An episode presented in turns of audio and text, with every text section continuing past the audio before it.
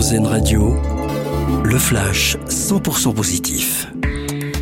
Bonjour à tous. C'est une tendance qui se confirme au niveau européen. La fréquentation des cinémas a rebondi d'environ un tiers sur un an en 2022. Euh, le rebond a été particulièrement marqué dans des pays comme l'Autriche ou la République tchèque et les grands marchés comme la France, l'Allemagne et le Royaume-Uni. Tous ont été portés par les blockbusters américains comme Avatar ou encore Top Gun. Comment protéger les mineurs des sites pornographiques Le mois prochain, le gouvernement va tester un dispositif de vérification d'âge sur Internet avec un système de double anonymat. Les systèmes de vérification d'âge doivent respecter la protection de la vie privée. L'annonce a été faite hier devant les députés. L'État de New York a décidé de choyer ses employés de la fonction publique.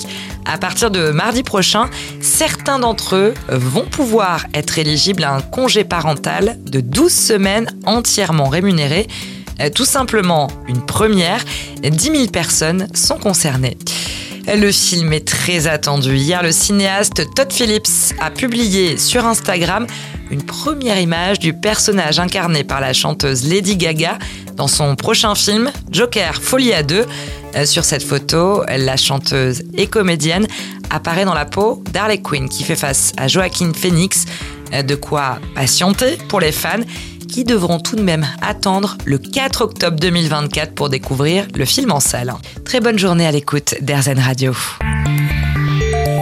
Vous venez d'entendre le flash 100% positif d'Airzen Radio, l'autre point de vue de l'actualité.